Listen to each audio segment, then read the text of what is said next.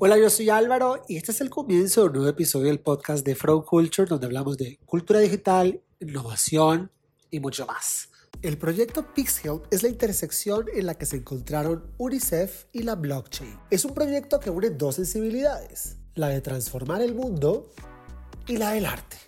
Una obra del artista colombiano Guache se fragmenta en miles de NFTs para ayudar a combatir el hambre en Colombia. ¿Cómo nació esto? ¿Cómo llegó UNICEF a abrazar la blockchain como una herramienta para ayudar a la infancia colombiana?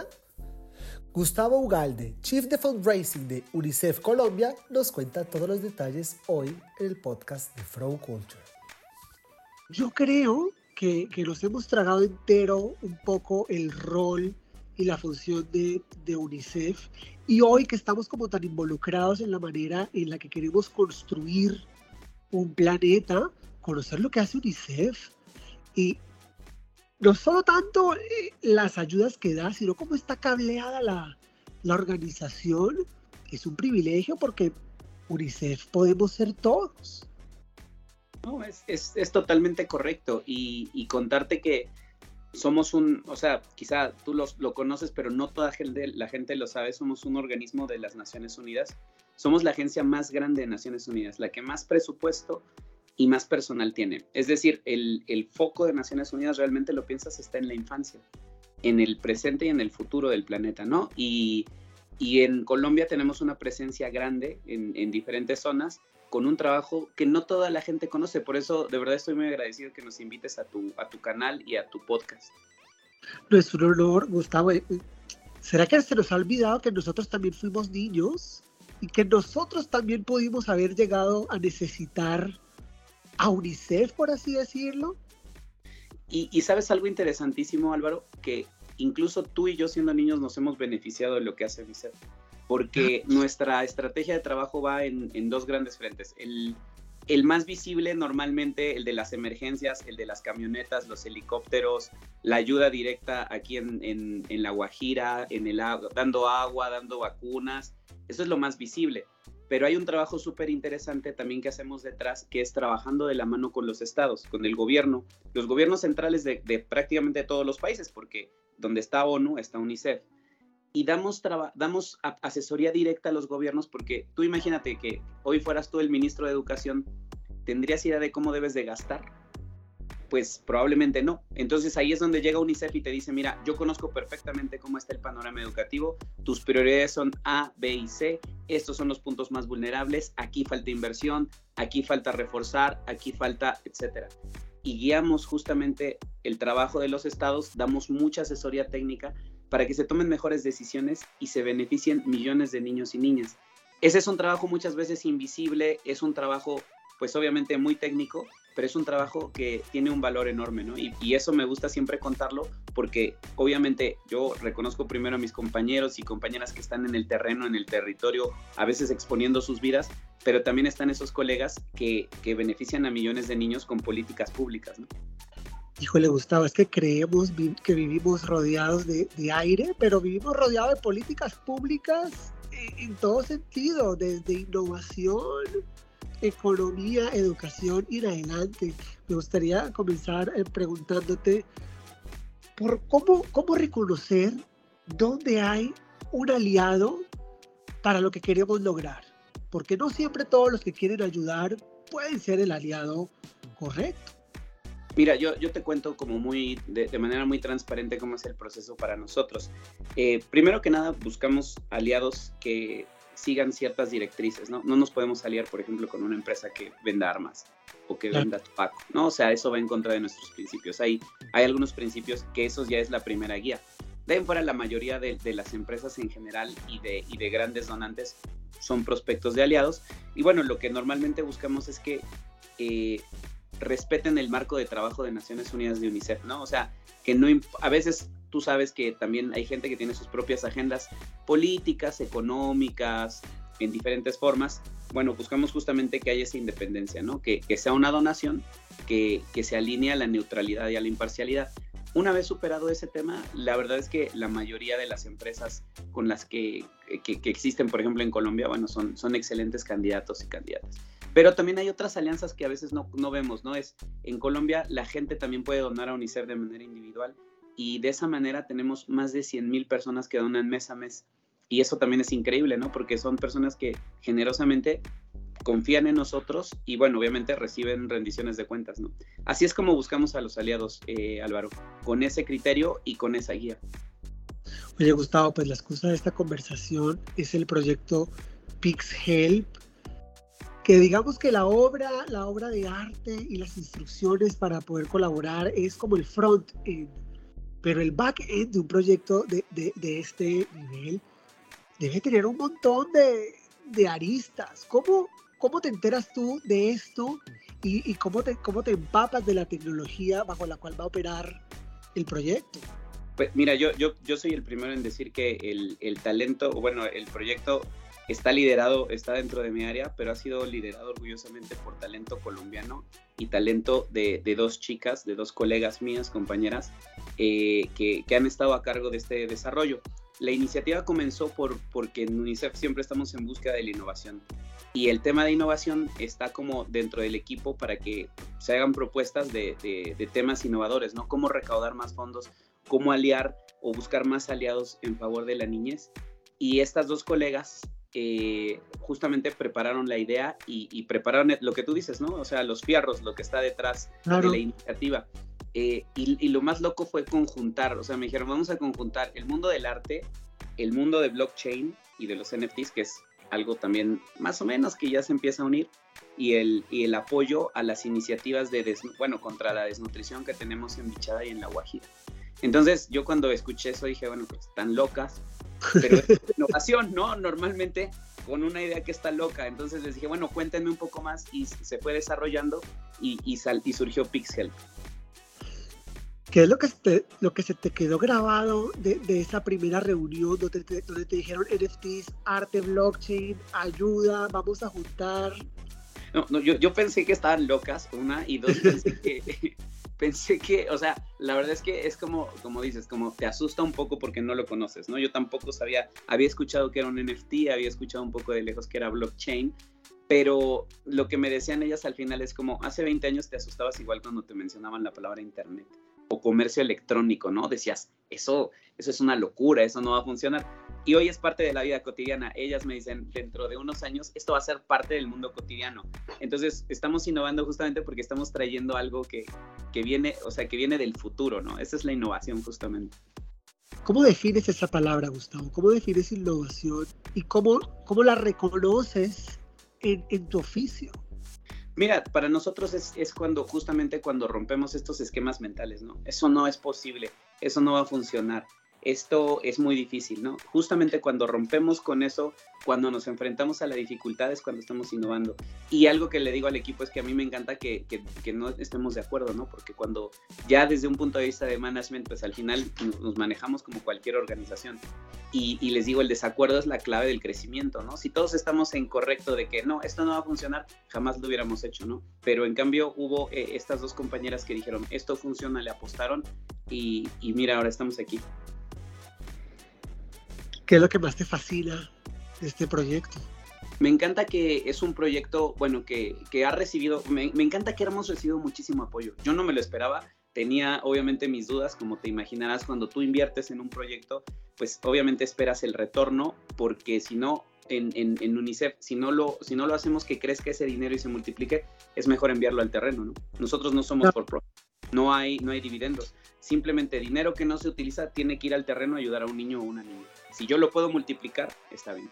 Entonces yo tenía como, como cierto escepticismo, pero desde el momento de lanzamiento al día de hoy hemos tenido tantos foros, tantos retweets, tanta gente que se nos ha acercado que estoy muy agradecido porque es un proyecto que definitivamente tiene semilla, ¿no? Y, eso es lo que me fascina. Y la otra cosa me fascina, pues que, que conjuntáramos esto, ya contándote del proyecto, que haya un artista como Oscar González Huache que donó su obra, que se fragmentó esa obra, o bueno, se dividió en 1388 píxeles y que las personas la puedan adquirir, ¿no? Entonces, no solo es una donación, sino que tú también tienes un bien perpetuo, que tú lo sabes que es un NFT, ¿no? Un non-fungible token que es como si tú ya eres dueño de un pedacito de una obra de arte y en el futuro esa obra de arte puede cambiar de precio y no sabes que tu token va a subir de precio exorbitantemente. Entonces, es, es un nuevo modelo de apoyar, ¿no? Ya no solo llego y te pido la donación, sino además tú tienes algo a cambio gracias a un artista que es muy consciente de la realidad social. Eso me encanta. Oye, Gustavo, una cosa es cuando uno entiende algo y otra es cuando uno empieza a replicarlo. ¿A quién fue la primera persona a la que tú hablaste de este proyecto y le costó entenderlo o enseguida te agarró la idea? A mi jefa, o sea, literalmente. Se lo conté a mi jefa y me dijo, oye, pero ¿crees que eso va a funcionar? La verdad, yo tengo una jefa bastante valiente, muy valiente, que es muy innovadora, pero hoy la pregunta es obvia, ¿y eso va a funcionar, Gustavo? Y le dije, mira, pues o sea, el que no arriesga no gana, ¿no? Tenemos, o sea, justamente parte de la innovación es correr riesgos, ¿no? O riesgos medidos, ¿no? Por supuesto, tampoco es que hayamos invertido una fortuna, pero sí, obviamente hay un tiempo dedicado, principalmente eso, Álvaro. El tiempo que se le dedica, el esfuerzo que se le dedica, pues tú sabes que los recursos son limitados, pero nos estamos dando cuenta que el proyecto tiene, tiene muy buen futuro. Gustavo, ¿cómo te atreverías a definir el concepto de ayudar ¿Cómo pues lo podemos definir? Sí, yo creo que eh, a mí alguna vez, eh, yo, yo, llevo ya muchos años trabajando en el sector y, te quiero contar un, un concepto que, que, se me hizo muy interesante. Estaba yo en una visita, bueno, por mi acento sabes que soy de México, estaba en la Sierra de Songolica, es en el oriente de México, en, en una zona de pobreza extrema y una persona que estaba allí que trabajaba con, con estos, con grupos indígenas en, en, en tremenda exclusión, me dijo, mira Gustavo, tú sabes que siempre dicen, decimos que hay dos tipos de personas, ¿no? Los de pizza y hamburguesa, los de gatos y perros. Me dijo, pero yo sí sé los dos tipos, así lo que llega al fondo, los dos tipos de personas. Le digo, ¿cuáles son? Y me dijo, hay personas que necesitan ayuda y hay personas que pueden ayudar. Me dijo, nosotros, tú y yo, somos de los que podemos ayudar. Y esta gente que está en este momento aquí necesita ayuda. Entonces la ayuda es justamente eso, ¿no? Cuando, cuando, cuando tú puedes aportar algo que esté en tu capacidad eh, por el bien de otros. ¿no? Me, parece que por ahí fue la base. ¿no? A mí me, encantó esa definición y, siempre se las cuento en mi equipo porque pues es cierto, ¿no? Tú sabes, habemos los que podemos ayudar y hay y habemos los que necesitan ayuda, ¿no? Entonces eso es, eso es bastante claro. Oye, Gustavo, si algo me pareció fascinante eh, al empaparme del proyecto y, y, escribir sobre él, es cómo se juntan dos sensibilidades, pues la sensibilidad del arte y la sensibilidad de, querer ayudar.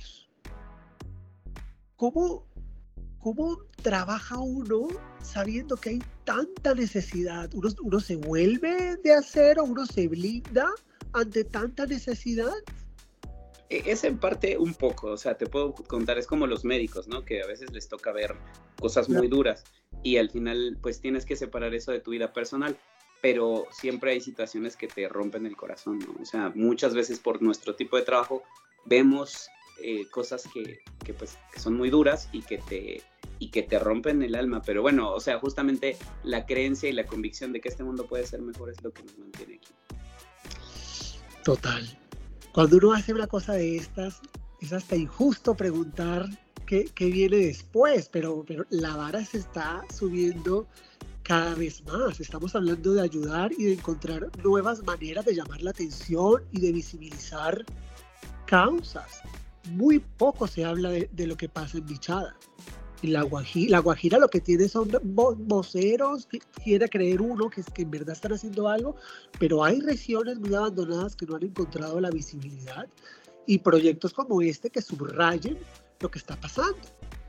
Sí, justamente el tema, el tema más, más fuerte en Bichada es que hay una mezcla de, bueno, de, falta de visibilidad, de abandono institucional y, y, de una mezcla pues compleja de migración de grupos indígenas.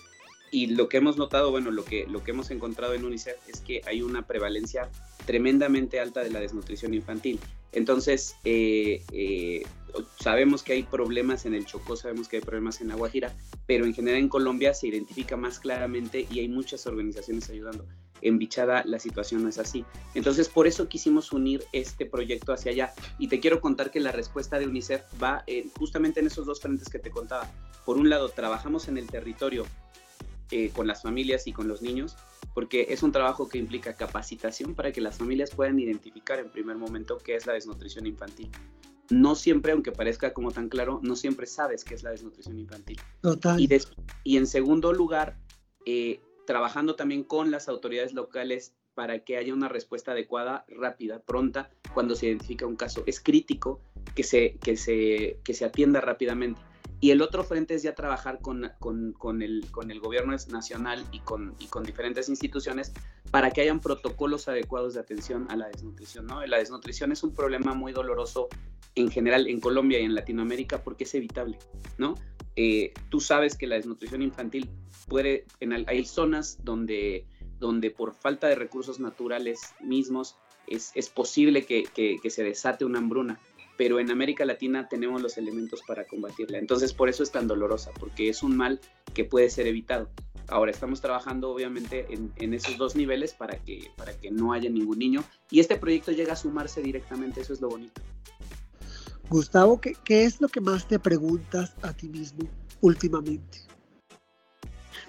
pues si hay, si hay salvación para la humanidad, ¿no? O sea, vivimos en tiempos bien complicados entonces, eh, en tiempos de, que está más de decirlo, ¿no? De conflictos armados, donde los que más sufren son los niños y las niñas, y a veces me digo, ¿vale la pena esto? Pero bueno, sí, creo que vale la pena, ¿no? Por supuesto. ¿Y cuál sería tu, palabra favorita?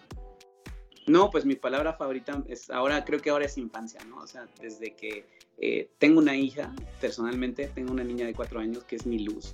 Y, y bueno, veo su infancia, la veo ser feliz y y me duele pensar que no todos los niños y las niñas tienen ese privilegio, ¿no? Y siempre se lo digo, incluso a ella a esta edad le digo, tú tienes un gran privilegio. Ya lo sabe, ¿no? Me mira. Pero, pero ese, es, ese es el punto, ¿no? Que, que toda la infancia necesita, o sea, debería tener eh, acceso pleno a sus derechos. Ese es el tema principal. Gustavo, muchísimas gracias por compartir este espacio, contarnos todos los spoilers de la verdadera ingeniería e innovación que hay detrás de todos estos NFTs, que es que es UNICEF.